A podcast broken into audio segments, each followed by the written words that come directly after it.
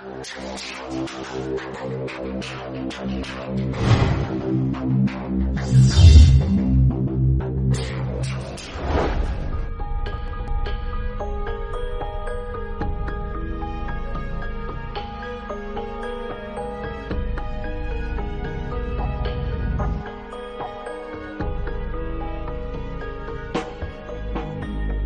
1989, a man called Bob Lazar walked into a Las Vegas TV station and gave a remarkable interview. He said that he'd worked out in the Nevada desert at a top secret facility known as Area 51. He said he worked on a highly classified project, reverse engineering recovered alien spacecraft. His story was a worldwide sensation, and Area 51 became a household name, synonymous with UFOs, secret projects, and little green men. And yet, neither the US government nor its military have ever denied his claims, and they still don't officially confirm that Area 51 exists, despite satellite photos proving it does. Many dismiss Bob Lazar as a fantasist, and yet others see him as a whistleblower, exposing a government cover-up of UFOs and alien contact.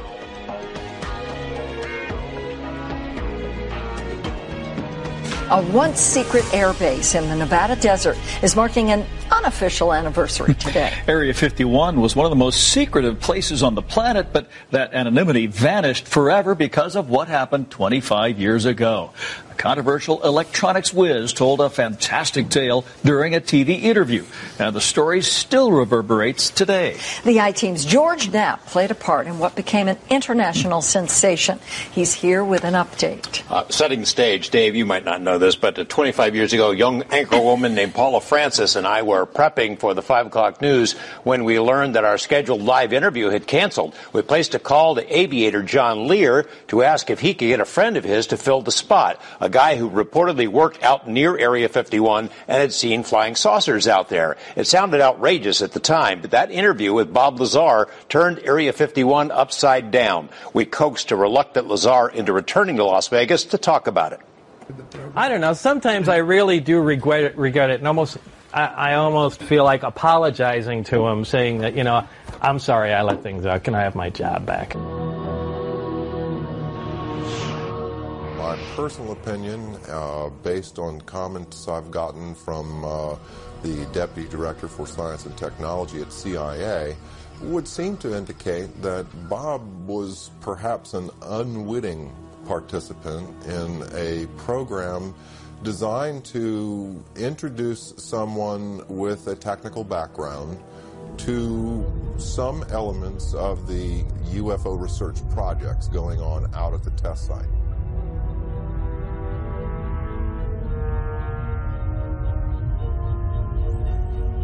I have no doubts that Lazar actually was in a place where top secret investigations were going on. I'm not sure about all the details that have emerged from his account, but he certainly gives me the impression that he was actually there. Do I believe Bob Lazar? My answer to that is yes. And heck, it's going, it's going on uh, eight years that I've known him. His story has never changed. He wasn't in it for the publicity. He wasn't surely wasn't in it for the money. He lost everything he had. Uh, I believe he's sin- sin- totally sincere. As far as I can tell, he's a bright guy who t- tells a great tale and who's told it often to people who have not checked on him, who accept the notion that, well, the government wiped his slate clean. Basically, I think uh, he had an experience.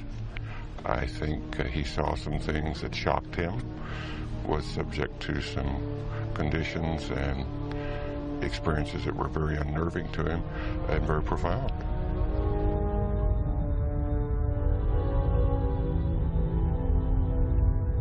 He said, You would love to see what's, what's out there because it's like beyond science fiction. He said, and I wish I could talk to you about it, but I can't. And that's as close as he ever got to telling me anything that happened out there. You'll find many people who have seen these discs. Question is, where do they come from?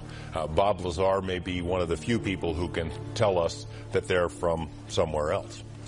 I've no doubt that there's a relatively small number of people within the intelligence, military intelligence and scientific and technical intelligence community who are aware of what's going on and an even smaller group who are actually organizing top secret research into this phenomenon.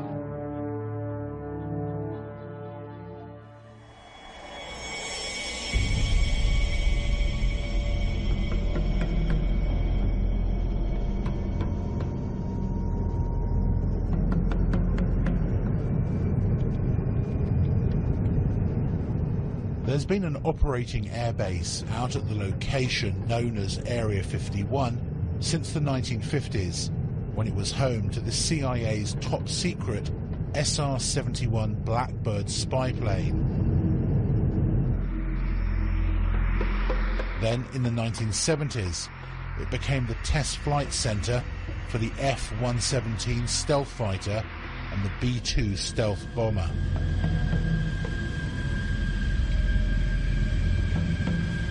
It's fairly public knowledge that we have a super secret facility uh, in the mountains uh, in northern Nevada, uh, referred to as Groom Lake, uh, Area 51 of the uh, Nellis uh, Air Force Base Test Range. it's also been referred to as as Dreamland. This is an area that has been known but officially denied for many decades.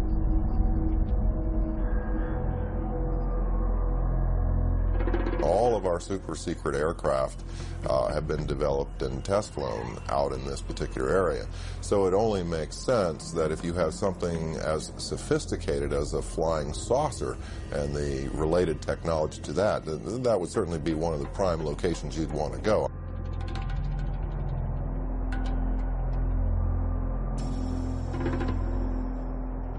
What you see is an ordinary looking Air Force base. It's, it's nothing to write home about, but because the government won't talk about it, everyone wants to see it. The military has never said there are no UFOs. It's never directly denied any of the Area 51 stories. It would have been so simple when these claims came out, these Papoose Lake claims, for the military to simply say, look, we have nothing there. They could take a few reporters to this area and show them nothing there. The military hasn't done it. The military has stonewalled. It has remained silent. And that's the most damning thing that they can do. Area 51 to this day is not acknowledged. That is to say, the Air Force does not admit that it exists. This status has been maintained very carefully, particularly in the last few years. The puzzle is that the base has clearly been very active for quite a while, and you can see that there are about uh, 700 to 1,000 people traveling from Las Vegas every day. So essentially the bulk of what has gone on there in the last 10 years um, has not emerged from the black. This airplane was, the program was terminated. The airplanes were put in mothballs for 20 years before they admitted the existence of the aircraft. There's programs that they're working on today that are 50 years ahead of anything that you and I can even conceive of, and that we may never, may never see the light of day. Would you say it's America's most top secret military base? As far as a, as far as an operational test facility, it's probably the most secret test facility in the free world. Yes. So there is no question that the facility is there. That the government has said very little in the past about it. Now, the real question, I suppose, is are there any flying saucers out there?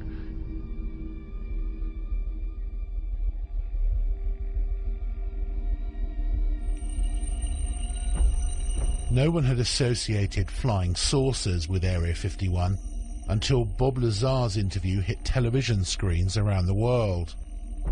He said that he worked at an underground facility called S4. The top secret project was codenamed Galileo. they would call at a specific time. For instance, the operator would say, Mr. Lazar, it's now 4.15 a.m. We expect you to be at McCarran Airport at 4.45. Your plane will be leaving at such and such time. I'd drive there, check in, board the plane, and the plane would fly out to Groom Lake. It would land there. I'd get off the plane, and wait, and there would be a bus to take me and whoever else was going to uh, S4 Papoose Lake, which is about 15 miles south of there, and uh, then I would check in at S4. Tell me about how you felt on your very first trip out. The first trip out there was uh, it was actually very exciting because it seemed so cloak and dagger to me, especially after I got in the bus with the blacked out windows. I, I kind of thought that was neat.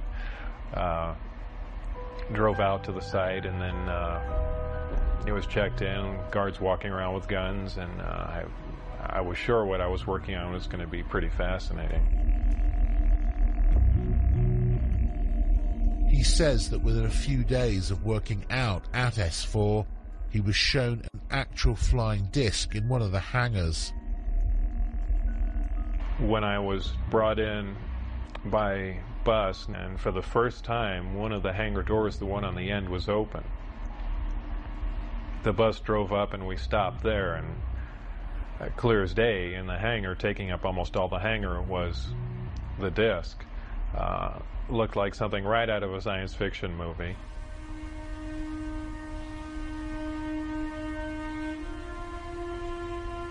And as I walked in there, I thought, well, this is the new advanced aircraft we've been working on, and this is why people keep seeing flying saucers, because it's ours, and we've just been testing it, probably for all these years.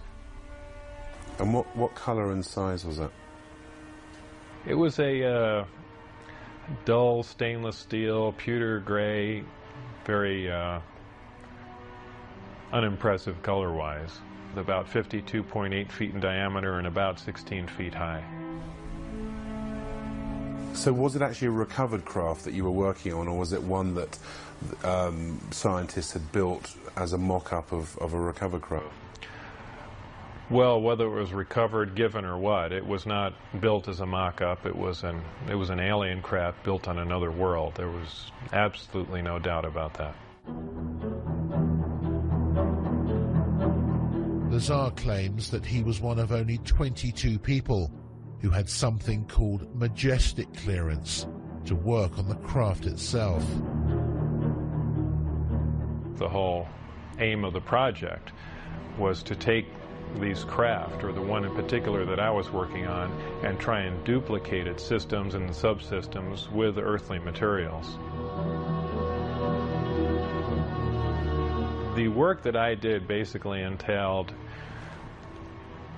back engineering the power and propulsion system. And I opted to start with the, uh, the power, the, the reactor that, that ran the craft.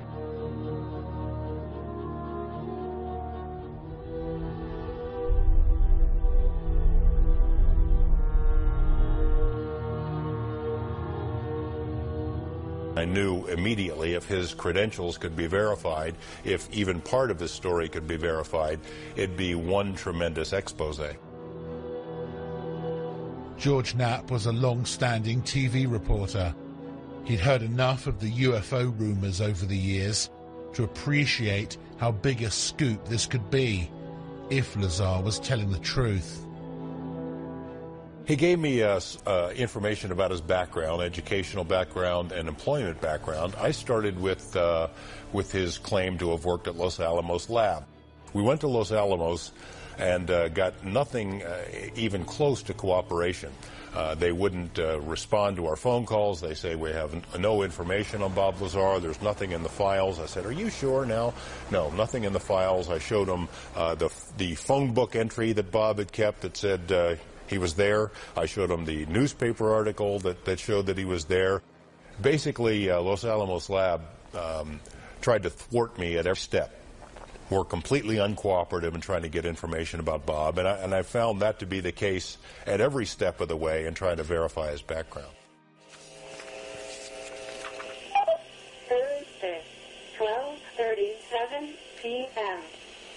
Former NASA mission specialist Bob Oechsler had heard about Area 51 and Groom Lake when he worked on the Apollo and Space Shuttle projects. He was intrigued by Lazar's claims and started to investigate. Uh, I did uh, a variety of research uh, relative to Bob Lazar. I actually met him. Uh, I obtained a copy of his, uh, what they call a W-2 form, which is one of the um, uh, IRS documents associated with, with pay. his particular form indicated that he worked for the U.S. Department of Naval Intelligence. Um, they informed me that it was a genuine document. It was not something that had been fabricated. There were a variety of numbers, uh, contract numbers, and so forth uh, issued on the document, which I was able to research, again, finding that uh, these were uh, highly classified uh, numbers. In fact, uh, Internal Revenue Service ran into a, a, brick wall when it came to trying to track down the actual employer uh, associated with the, with the document. And then again, with the Social Security Administration, we found that Bob Lazar's records had in fact been, been bleached clean. There was nothing there in spite of the fact that the document uh, clearly indicated that uh, Social Security taxes had been taken out of his pay.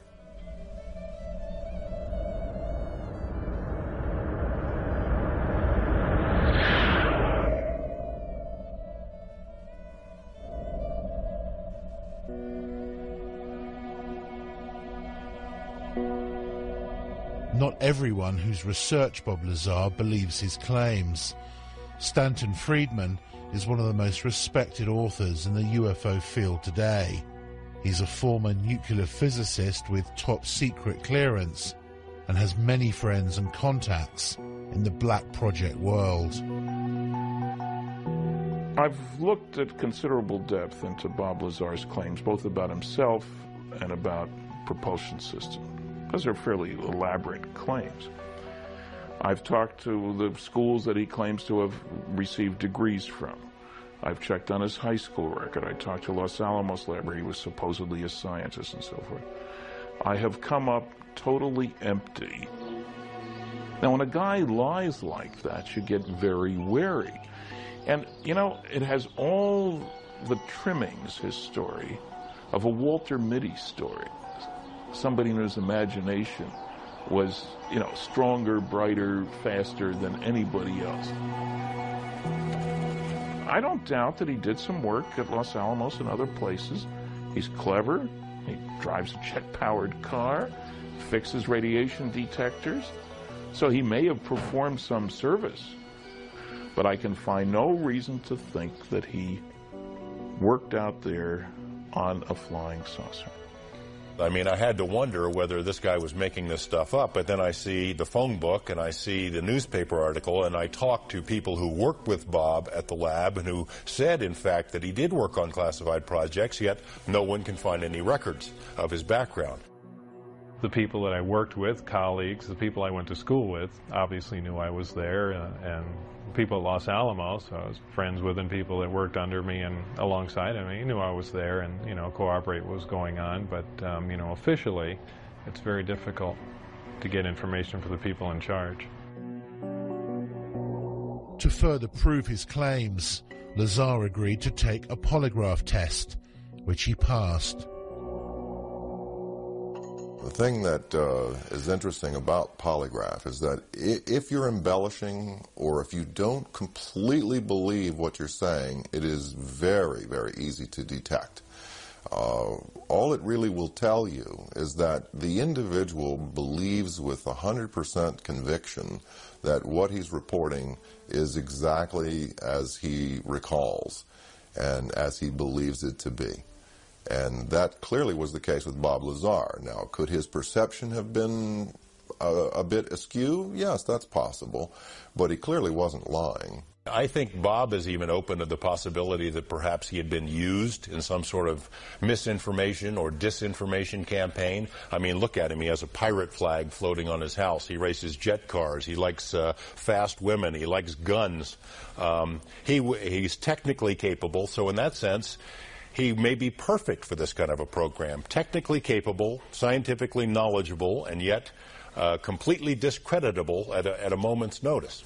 If you wanted to uh, test public reaction to a story about Area 51 and then suddenly discredit it afterwards, Bob may have been the most qualified person in the country.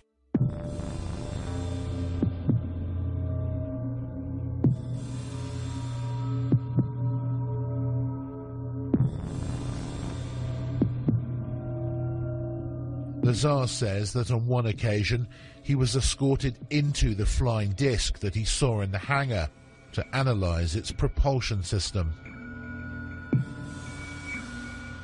It was obviously made uh, to be piloted by something smaller than the average human being, uh, very cramped in there.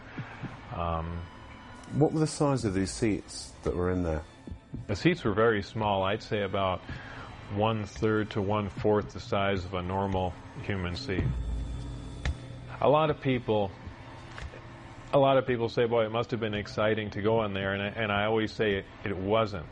It was a very ominous feeling. It, um, I know it sounds silly, but it, it, it's so unearthly in there. You have spoken to someone who's actually seen um, a UFO under a tarpaulin at Area 51. I have. Uh, I've, I've spoken to several people who've seen UFOs or disc-shaped craft out there.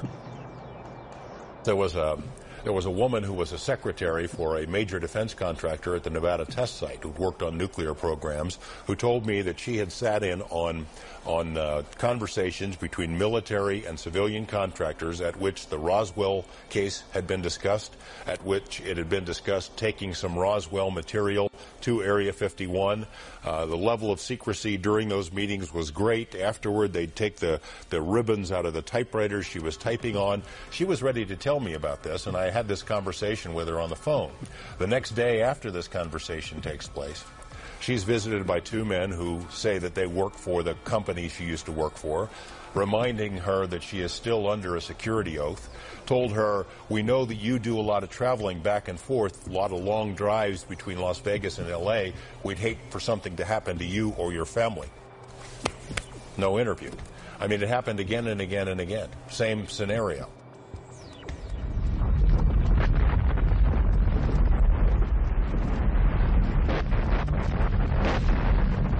Lazar says that in addition to being shown inside the disc, he actually saw it take off from the lake bed. I was brought into the hangar for one of the short duration tests, and the craft was already outside on the lake bed, and that was uh, pretty much of a marvelous sight. It's a huge thing. It, I, it's like seeing a house lift off the ground. You, you can't imagine the energy involved to do that.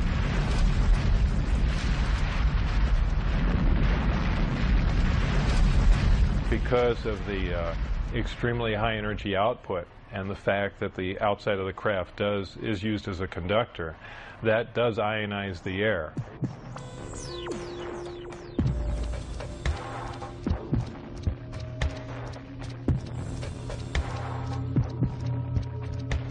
And the crafts do as a byproduct of this, glow at night, uh, much like a fluorescent tube will light up. So, you know, bright, strange, jumping lights in the sky, that, that does explain that.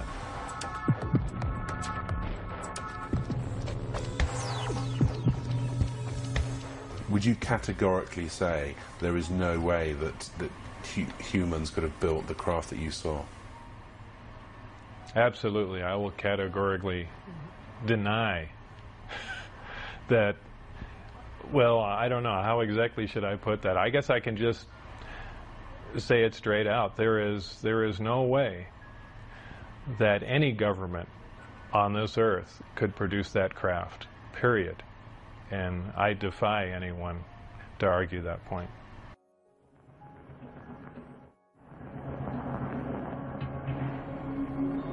One of the big questions that's hung over this whole story is whether Lazar saw a man-made flying disc and not an alien spacecraft. A lot of these craft which are being developed in secrecy in, in the United States are tested at night. And one can imagine that seen through kind of half closed eyes, something like an F 117 stealth fighter or a B 2 bomber, side on or front on, would look remarkably like, say, a flying saucer or a UFO.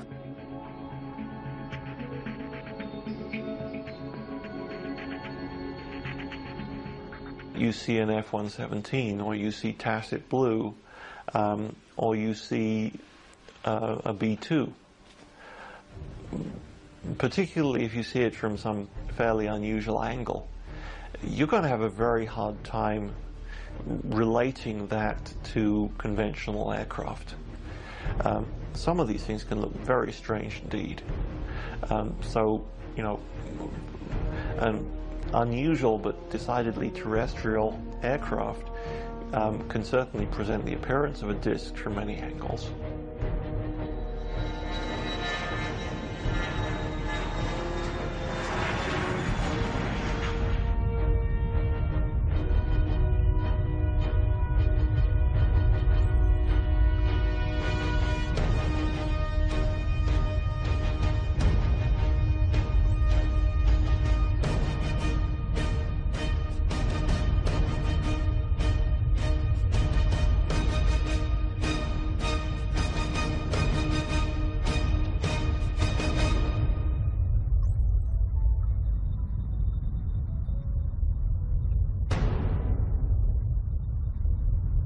I think for anyone who's who's been out into the western United States and seen the kind of place it is and let their imaginations run riot a bit, it is possible to imagine in, in these vast test areas technologies which are highly exotic, highly uh, revolutionary, and would change the way we feel about science today. However, to say that that is alien science derived from beyond this world, I think is something which is just, it is unbelievable. It's too much to, uh, to absorb.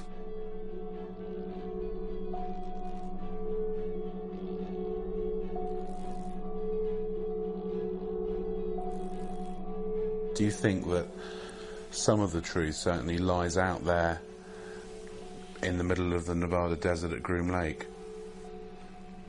I would expect that some of the truth may very well lie out in the desert near Groom Lake. It's the right place for some of it to be. It's isolated, it's under control, it's high security. I don't think we've yet scratched the surface on what's happening out there with regard to flying saucers.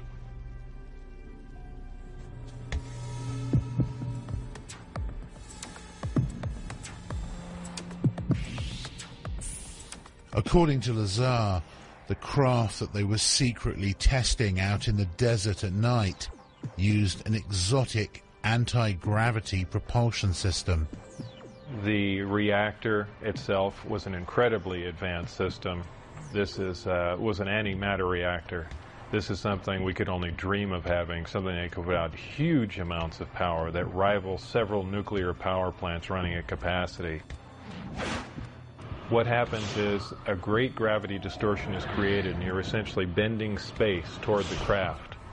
The craft becomes part of that space and then when the reactors or when the gravity amplifiers are shut down, the craft is essentially where it was focused. It's a very difficult thing to grasp. It happens virtually instantaneously because of the fact that gravity distorts time.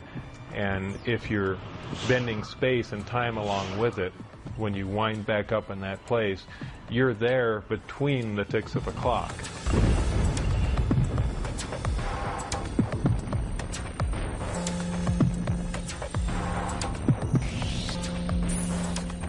Looking at uh, nighttime video films out in the uh, uh, test site area, We've seen video of craft that were uh, luminous that would move across the sky as if it was uh, skipping a stone across water or, or, sort of a sewing machine effect. What we see across the screen are a series of uh, lights, of dashes of light uh, as the object moves from point A to point B.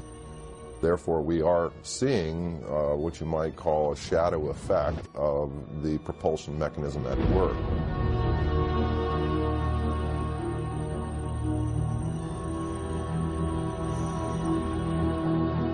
Bob Lazar is not the only person who's come forward and claimed to have worked out at the base on flying discs. Former US Marines test pilot Bill Uhouse worked out at Groom Lake and other top secret locations for more than 40 years, working for the Pentagon and civilian contractors on a variety of highly classified projects, including, he says, a flying disc recovered from a crash in Kingman, Arizona in May 1953. He said that he'd been cleared to do this interview and to discuss certain information, but asked us not to show his face. What were you actually working on out there?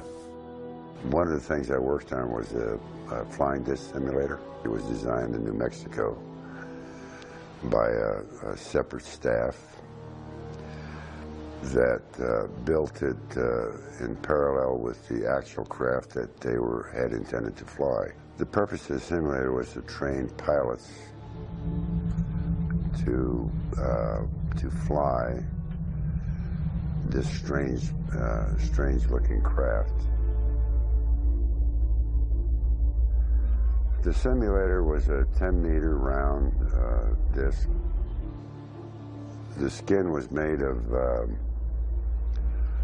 boron uh, composite material,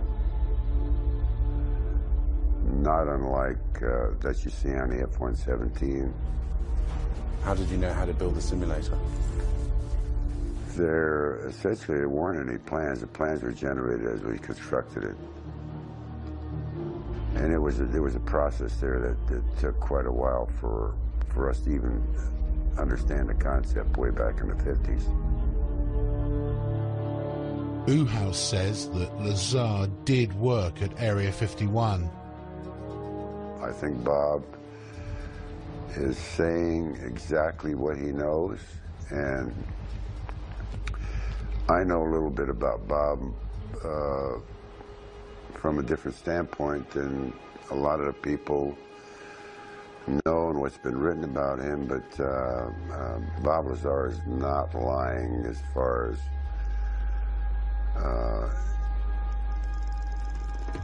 his place and position and the activity he was involved with at the time, although some of it, you know, he couldn't recall, but there's a lot of reasons why Bob was hired, number one. You know, here's the thing. Take a guy like Bob, send him out there, you know, somebody said, you know, aliens, blah, blah, blah, blah, blah you know, all of a sudden you're thinking about nine alien crafts. You know, they may have not been nine alien crafts. Bravo 7014, contact departure, good day. Do you believe that the government has recovered alien spacecraft? I have no doubts whatsoever that the United States has actually recovered a number of extraterrestrial vehicles. And what do they do with them? I think that since 1947, there have been efforts to try and duplicate the technology, what is referred to as reverse engineering. And I don't know how far they've got, but some reports indicate that we've actually been test flying within a limited area actual alien vehicles or terrestrial vehicles um, United States vehicles which have been made using alien technology. Could these not just be military aircraft? Well, I think it's quite possible some of them are military aircraft. I've heard from very reliable sources, including a leading specialist on unmanned aerial vehicles, that we have developed some disc-shaped platforms for aerial reconnaissance, some quite small, maybe some larger, which are being utilized by the Americans and have been built by the Americans. That's 638 Niner Delta, Las Vegas Tower, runway 1 and a left taxi into position and hold traffic crossing downfield. Thank you, sir. 8 Niner Delta. Was it a, a hard secret to keep? It was a vir- virtually impossible secret to keep. But I did play by the rules, and uh, it caused a lot of problems. It caused problems in my family life. Uh, I mean, imagine being married at the time, and uh, you know, you get a call, you know, perhaps at night, and uh, a strange voice on the phone. Okay, you, disappear. You can't tell your wife who it was on the phone, where you're going, and you come back, you know, sometime early in the morning. I mean, what is she going to think?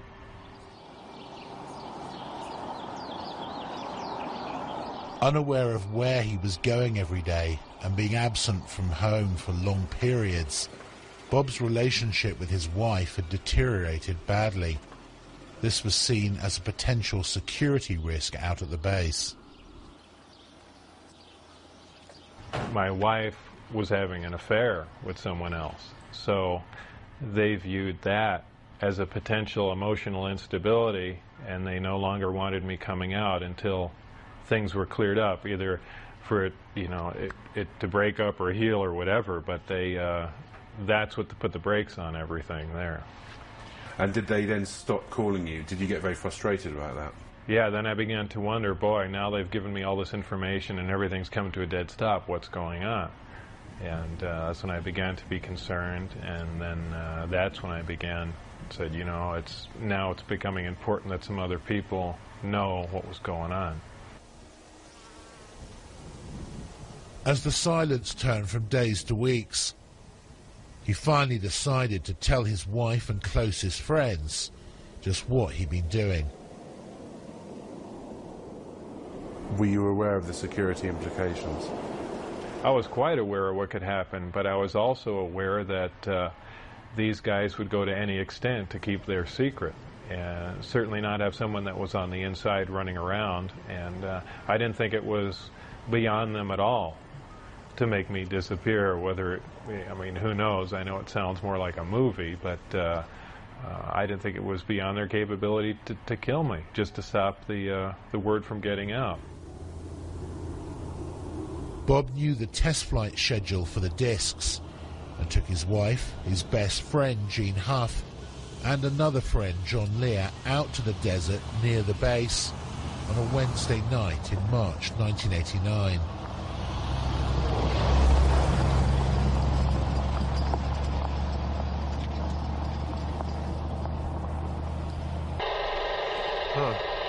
Coming in too. How far away can that thing pick up stuff uh, if it's like overhead, like up in the air? Overhead, 300 miles. Jeez. So it could be any one of these guys. Yeah. Yeah. Well, that sounds military to me. Yeah, yeah. I bet you that's You that's what this know. is. We got. Oh. You see that? Yeah. What was that?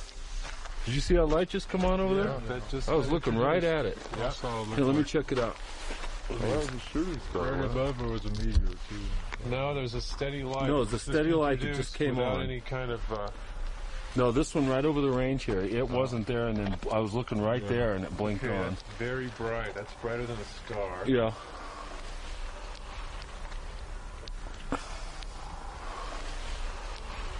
Huh? Doesn't look like landing lights. We got the lights clear now, sir. We figured out what the problem is, and whatever that heading is, we're ready for it. Huh? Interesting. Okay, just change course. White light. Yeah. Yeah, he's coming at us. What did you see when you were out there? Shortly after the flight time that I had recorded, um, uh, white light came up. Well, not a white light. It was actually more of an amber light. Uh, came up off the ground and hovered, and then be doing, uh, began doing radical step maneuvers and darting from one side of the sky to the other, doing, doing some impossible flight characteristics. Do you think what you saw over the desert that night was an alien spacecraft? Could I identify it as an ET craft without Bob's help? No, it would have been a, and you know, like I said, an elliptically shaped saucer doing, you know, uh, just doing moves that we're not capable of, but I could not say that no, this wasn't some advanced Earth technology. We got lights clear now, sir. We figured out what the problem is, and whatever that heading is, we're ready for it. That would be a UFO. It's not blinking, it's not conforming to any sort of FAA lighting regulations, and there you're looking at it. That's like a typical UFO. If it was red, it would be real typical because that's what most people report is red lights like that that are solid colored. I don't think that's landing lights because it's curved already and we're still looking at it. Looks like he's curving back. Here he comes. That is a typical military UFO. There you go.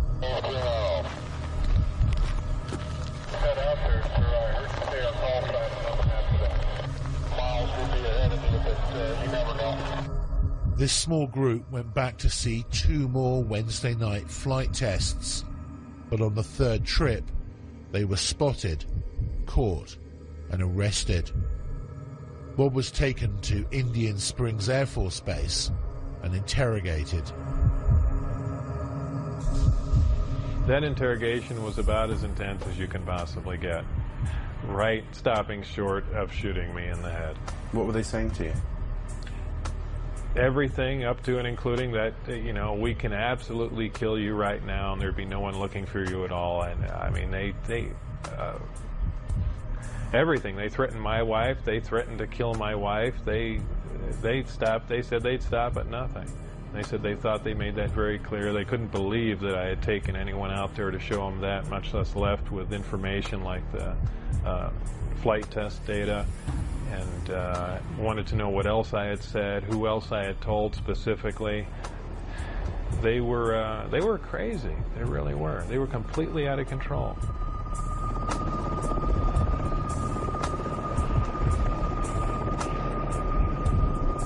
After this interrogation at Indian Springs Air Force Base, Bob says that he was put under constant surveillance by security personnel. His phones were tapped, his movements were monitored, and he often found his car followed by military helicopters. Worried about what might happen to him and angry about how he was being treated, he decided to hit back and approached a local TV station about an interview.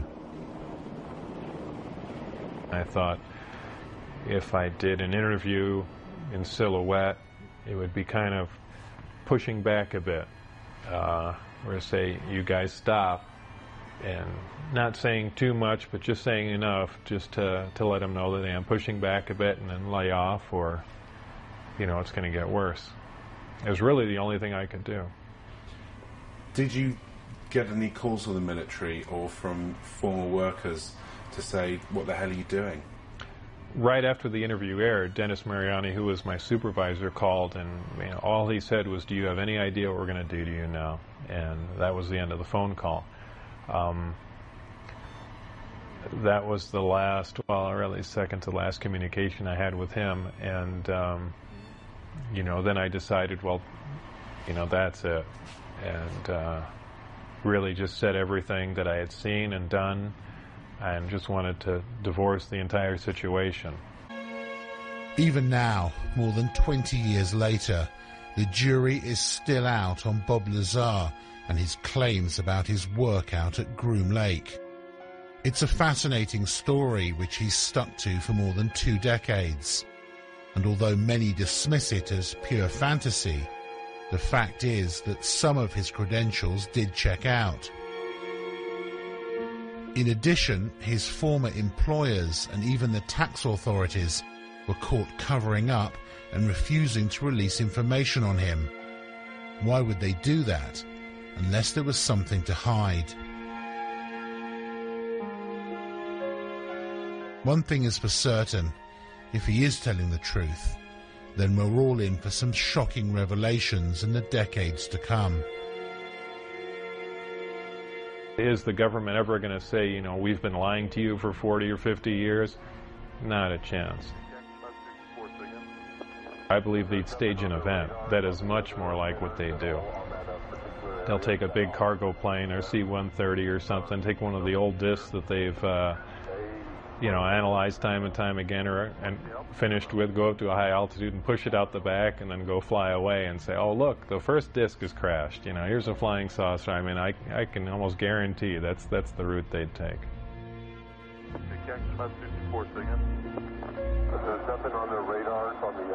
Certainly, there are a lot of questions about Bob's background that have not been satisfactorily answered. But there's too much that Bob knows, I think, that couldn't be explained any other way. Uh, he knows about the layout of the base. Um, he know, knew about people who were involved in security checks. He knew when and where the test flights were going to take place because he took people out there three weeks in a row and they videotaped the tests. How did he know this stuff if he, in fact, did not have some kind of inside knowledge? Do you think he'd make a good uh, conduit of information? I mean, essentially a patsy. Yes, I do. I think it's quite likely that Lazar was set up, perhaps to knowing that he would give out this, this information. It's likely to be a very long time before we discover uh, what is actually being done out at Groom Lake now. They seem to wait anything from 15 to 20 years or more uh, after something has been retired before they acknowledge its existence.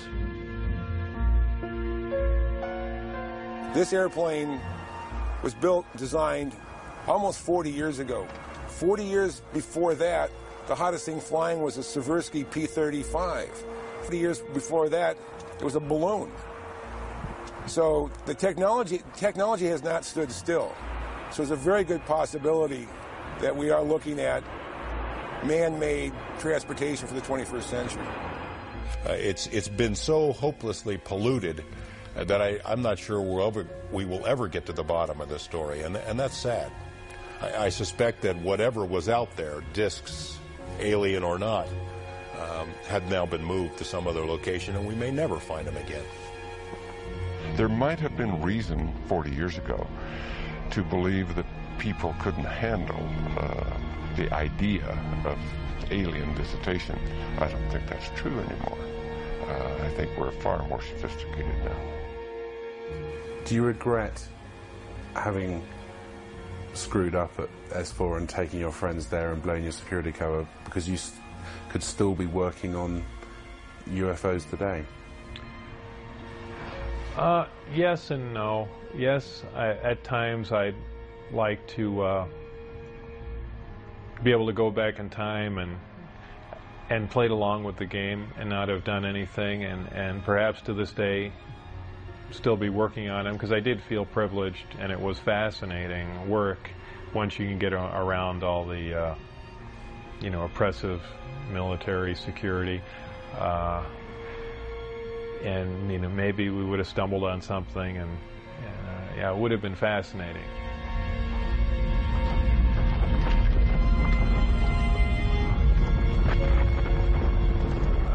Um, the craft lifted off the ground, uh, virtually noiseless other than a small corona discharge on the bottom of the craft, indicating the presence of high voltage. Uh, that dissipated at about 30 feet, and it stood there completely silently and moved over to the left, to the right, and sat back down. That was the entire uh, test. However, that was an extremely impressive test. Uh, maybe to someone that really knows little about science or anything, that, that wouldn't be a whole lot. But you have to realize this craft was about 52 feet in diameter. I don't know exactly how much it weighed, but it weighed a lot. And uh, this was quite, quite a scientific feat to lift something completely silently, under control, and uh, you know perform a maneuver like that. The craft itself was, uh, I assume it was metal. It was cold to the touch. That's why I say it was metal. But it was a uh, brushed aluminum, actually just an unfinished stainless steel, not shiny uh, finish to it. had no seams. It was as if it was injection molded from one giant die. I was completely amazed. I, I can't really reflect on how it made me feel, but it, that was exciting. How would you define gravity? Could you describe in layman's terms its basic principles for us? Gravity is something difficult to explain because it's something that we essentially don't understand. It's just something that we can observe. Not much is really known about gravity. Uh, there are many theories about it, but they are just mainly theories. There's theories of gravitons, which allege that there, these are these subatomic particles that, that act like an attractive force like gravity that exchange between two pieces of matter. There's also a theory that gravity is uh, a form of wave, an electromagnetic wave. Uh, but basically, gravity is a force. It's uh, it, it's the attraction. It, well, it's the inherent property of matter to have gravity, a mutual attraction for each other, and that's it, it's basically all that we really know. Modern science current science right now identifies one gravity. It's one force in nature. Uh, apparently, through research at S4 or information gained from one of the crafts they were researching there, uh, it, it appears that there are two different forms of gravity. One form works on an atomic scale, on subatomic particles, holding pieces of matter, holding atoms themselves together. Uh, another works on a larger scale, the scale we're most, most familiar with uh, holding planets in orbit, holding ourselves to the ground, things of that sort. Because it produces a gravitational field, it, I, I wouldn't say the craft is invisible during the day. However, if you're under the craft, because of the way the gravity is being used, gravity bends time and space and it, it bends light. If you are looking underneath the craft or from certain vantage points, you will actually see what's above the craft. It's a, it's really a trick of the way light bends under the influence of gravity. For instance, we can see stars that are behind the sun, that are blocked from our view by the sun. The reason we can see them is because the sun is a tremendous gravitational field and it's bending the light around it where we can see the star. Space-time and gravity are all essentially interrelated. They all act on one another. Gravity bends space. Gravity also distorts time. When you vary one, you essentially vary the other two. Uh, if you, as an example, if you have a massive body, say a planet or, or something that's making a lot of gravity, producing a lot of gravitational waves, if you will, um, it distorts space. It bends space to it. It also slows down time. These things aren't theories. We know them to be true. Uh, we cannot artificially create this because we can't create gravity. Uh, but this is how they're all interrelated. With traveling at the speed of light, there are several problems traveling at the speed of light. Uh, just a couple of them are the fact that as your speed increases, so does your mass proportionally. Uh, in other words, the more energy you put in to go faster begins to slow you down by the fact that it's converted into mass. Um, you have other problems like just traveling at such an extreme velocity, navigational problems, the fact that you might run into little tiny micrometeorites uh, at, at, speeds like this, they would undoubtedly destroy your craft. There's just a, a, a whole host of problems that you're going to run into uh, just attempting to do something like that. Aside from the fact the amount of energy required to accelerate to the speed of light is uh, horrendous. Could you briefly describe Project Looking Glass and Project Sidekick for us? Project Sidekick was another project going on uh, with Galileo. Galileo was the project that I was involved in. Sidekick dealt with any of the weapon potential of the craft, whether or not the craft had a weapon in it, or could it be used as a weapon, but it had something to do with some sort of particle beam uh, configuration where the gravity generator can be used as a lens to focus focus a weapon of some sort, similar to the SDI device we were working on in the uh, the 80s, but with the potential of a focusing device using the uh, gravity generator. And Project Looking Glass? Project Looking Glass dealt with the distortion, the fact that there's a time distortion. Essentially, looking back in time, and by that I do not mean looking back years ago to see the wagon train days. They're looking for distortions that are milliseconds in time, and what what that was used for, I, I don't know. But that was uh, just observing the time, the you the time distortion, time dilation phenomena of the craft in operation. What is element 115? Is it found here on Earth, or is it strictly an extraterrestrial material? 115 is strictly an extraterrestrial material. Uh, it probably occurs naturally in some other places, maybe other star systems. Uh, you know, some people not familiar with science or chemistry say, well, that's ridiculous. All the elements occur on Earth, you know. Uh, but that's not true. There are elements on the periodic chart that aren't found on Earth. I believe the Heavy Ion Research Lab in Darmstadt, Germany, Uh, has reached element 112 recently. So 115 isn't isn't that far away. And when they synthesize it, it's not like they're making a, a couple ounces of it. They're talking about one or two atoms of it. To make any usable quantity of a heavy element like that is virtually impossible. Element 115 is in the top of the reactor. And the base of the reactor apparently is a small, something similar to a cyclotron. It's a particle accelerator. Uh, a particle is accelerated to high speed and then deflected up a small tube, and it's aimed at the 115. This transmutes the 115, uh, similar to the way we, we do that in a normal particle accelerator. Uh, this causes a, a, reaction, a radiation emission that we really haven't seen before. Um, it produces antimatter. This antimatter is guided down a tuned tube and reacts with a gas. When matter and antimatter react, they convert to 100% energy. This energy is converted, heat energy, is converted to electrical power in the reactor itself. This is done through a, a thermoelectric converter. And this electrical power is used to power other subsystems on the craft, though there is no wiring, you know, as we would know it. Uh, also, that's almost a byproduct of the reactor. The reactor also sets up a gravitational wave from the 115 being bombarded. This gravitational wave was present at the top of the reactor and is essentially guided in the same way microwaves are guided through tuned tubes. And uh, this goes to their amplifying cavities and through the projectors that are in the bottom of the craft. With the gravity generators running, is there thermal radiation danger to the crew?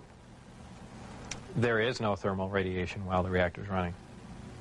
The thermionic generator is 100% efficient, which is in violation of the first law of thermodynamics. But in fact, it works. Element 115 is stable. And for those familiar with chemistry, we know that uh, elements with higher atomic numbers have shorter and shorter half-lives. Um, however, when you reach a certain point, they call it the island of stability. There is a place, and we've theorized this for a long time. Somewhere around 114 to 116, there should be an area in there where the nucleus of the atom is geometrically stable with protons and neutrons, where it, it no longer decays. It's not radioactive. 115 is, in fact, this element. In fact, it does occur again somewhere around element 247. Uh, of course, you know, we're nowhere near synthesizing that. We can only, you know, predict things like that. But uh, that's that's where 115 is. Did they, the aliens, give us element 115 in large quantities? Whether or not it was given to us, I, I, I can't answer that question. However, I was told that we have 500 pounds by one of my coworkers. Uh, how it was obtained and you know where exactly it came from, I don't know. Whether it came in one of the crafts or you know it was separate cargo somewhere, anyone can speculate. But I was I was told that was the the figure. You were able to get away with a sample of element 115. How much did you get away with? No comment. The Several nighttime test flights, unofficially, while off the base. What did you see?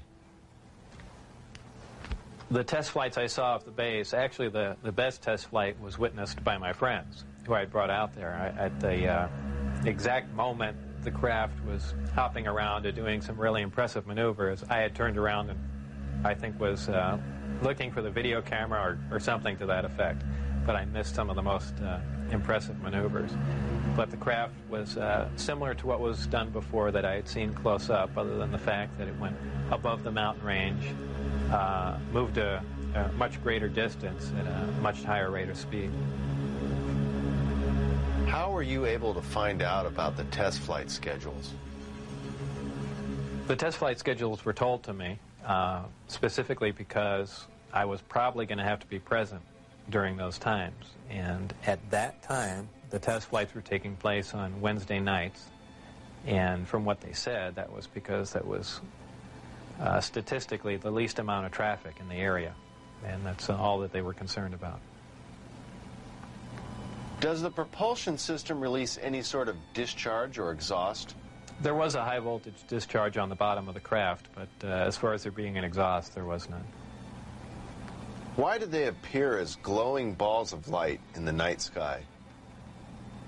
Well, that's kind of the same reason why a neon light or a fluorescent light lights up. What you're dealing with, with is a high energy source in essentially a gas atmosphere, oxygen, nitrogen. And uh, when you apply enough energy to a gas molecule, they emit photons, they emit light. And uh, I don't think it's anything, it, it's a, really a byproduct of how the craft operates. When it's uh, emitting that much energy, the gas surrounding the craft emits light. The same reason why lightning is visible. You have a huge electrical discharge, and the gas emits light in the form of lightning bolt.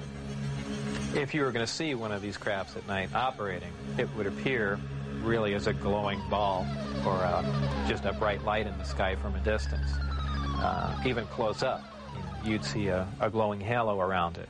Uh, this is typically what you'd see in your normal UFO sighting, uh, if you've heard them a lot. However, keep in mind that lights in the sky are caused by much more common things than flying saucers. Tell us a little more about the aurora you witnessed taking off out of Area 51. It was a large craft, and the one glimpse I got of it was from the rear, and it had two huge square exhaust with vanes in them. And uh, it was just, it sounded more like a rocket than a jet. I don't know. I even think he did mention that it was liquid methane powered, but um, there again, you know, working on the disk technology, I really could care less what was rolling around at Area 51, but uh, it, it did catch my eye. As a result of going public, have there been any attempts made on your life? One day when I was getting on um, Interstate 15, driving down Charleston Boulevard, uh, a car came up alongside of me, and uh, I thought he was just trying to race me to get on the freeway. Uh, this was after I had left the project. Um, it was a white, boxy-looking car. Exactly what make and model, I don't know. But um, I accelerated to get on the freeway to go fast, and there was a gunshot, and the back of the car was hit, and I skidded off into the uh, median. And I stopped, and I was frightened, and I just stood there because I thought the guy was going to be alongside of me and just shoot me. I had nothing to do. I was essentially paralyzed with with fear, and I waited there, and then nothing else happened. And do I know it was a government agent trying to kill me? No. Could it have been a drive-by shooting? Maybe. Uh, you know, so wasn't. it? I mean, it was an attempt on my life, but by who specifically, I, I don't know. Though I was threatened uh, before I had left, they threatened my wife's life and my life. So I can only put two and two together and say that they were kind of pissed at me. In an earlier interview, you had mentioned that they had put a gun to your head. Tell us about that. That was after we were caught out when I had the test flight schedule, and uh, I brought some friends out to show them the disc test. Uh, we got caught out there, and the following day I was debriefed down at Indian Springs Air Force Base, and um, I was in the room with the security guards that caught us, my supervisor and some other people and uh, some of the security personnel. Uh, yeah, they were essentially grilling me about security and, you know, how could I possibly bring people out there? And uh, I guess I wasn't as responsive as they would like. And they got in my face, and one of them pulled the sidearm out. Know, just pushed it against me. Have you maintained any contacts with your colleagues out at S4? No, I never heard from anyone other than for a very brief time after I left. Dennis, who was my supervisor, did try and make contact with me at the uh, the meeting place was the Union Plaza Hotel, and I took a, a friend of mine, Gene Huff, down there, and another friend, uh, a former colleague and scientist from Los Alamos, and we did. Uh, we saw him, but I also did recognize some security personnel walking around there from S4. So whether or not it was a setup or what was going on or was trying to talk to me, we never found out and we left. It just was a, a real strange situation. I never heard from him since. As we enter the 21st century, how has your experience changed your beliefs? Well, if you want to word the question, how are my opinions changed? Uh, I would say considerably. Before I was at S4, I was more or less one of the uh, one of the guys that thought, you know, all these government conspiracy and UFO buffs and things like that were complete lunatics. Um, I even remember before I was involved there, a friend showed me a little newspaper clipping and said John Lear was giving a lecture who was uh, touting that aliens from another world came to Earth and there's 70 different species. And I remember laughing on the phone that this guy had lost his mind. And uh, I was also under the impression that, you know, boy, the government's all for the people and they, you know, you know, they're out here to protect us and all that. You know, after the experiences I had there, uh, everything is completely turned around. You know, the, the government is doing everything but uh, looking out for us. I mean, the only thing they're looking out is for themselves. You know, uh, obviously the ET craft do exist. Something had to build them, so there must be aliens. And since there are and the craft are there, there must be some sort of factory and an entire civilization somewhere. And if in fact that is true, and it apparently is, then there must be others. Actual crafts and technology from another world. And uh, that's probably the most important event in history. It kind of moved from science fiction into reality in my mind. And uh, it really just, I guess, opened my eyes. Let's go! Whether or not we can duplicate them. I mean, if we can understand what a device is or how something operates or what its physical makeup is, that's great. But if we can't duplicate it, it's useless to us.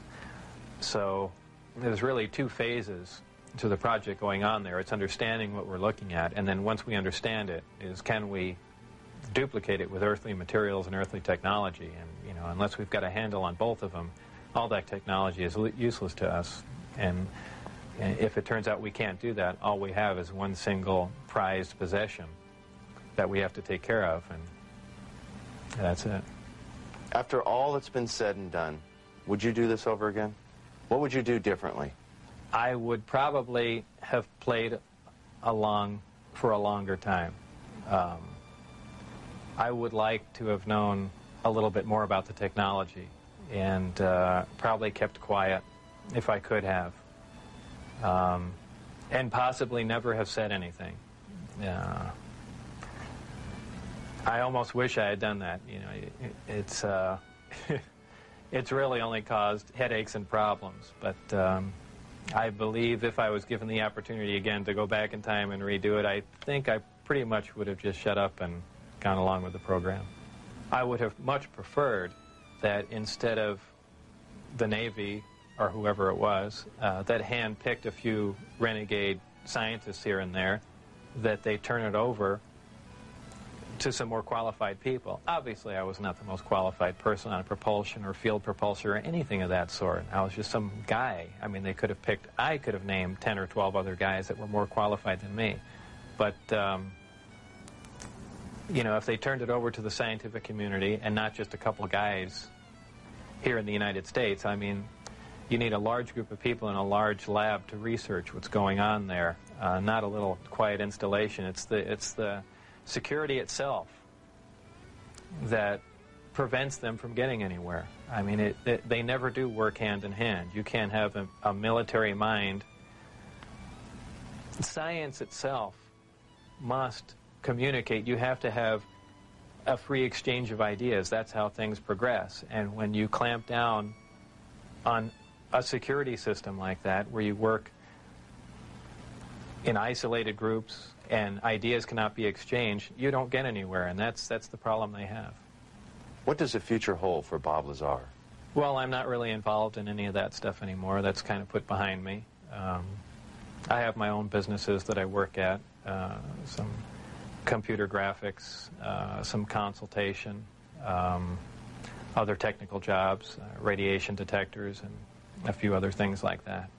Um, so really, I just go about my life, and that's you know something that happened that was fantastic, and and it's over. But uh, it's kind of hard to shake it loose. But eventually, I will, and that'll be that. I think all the surveillance and everything stopped. I don't think anyone's bothering to monitor me. I've, I've said everything that I know. It's been all over the place, so it's kind of uh, a done deal.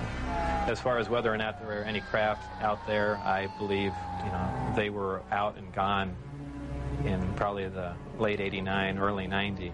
And the only thing people see now out there are, you know, either flares or planes coming into land. But uh, that's about it.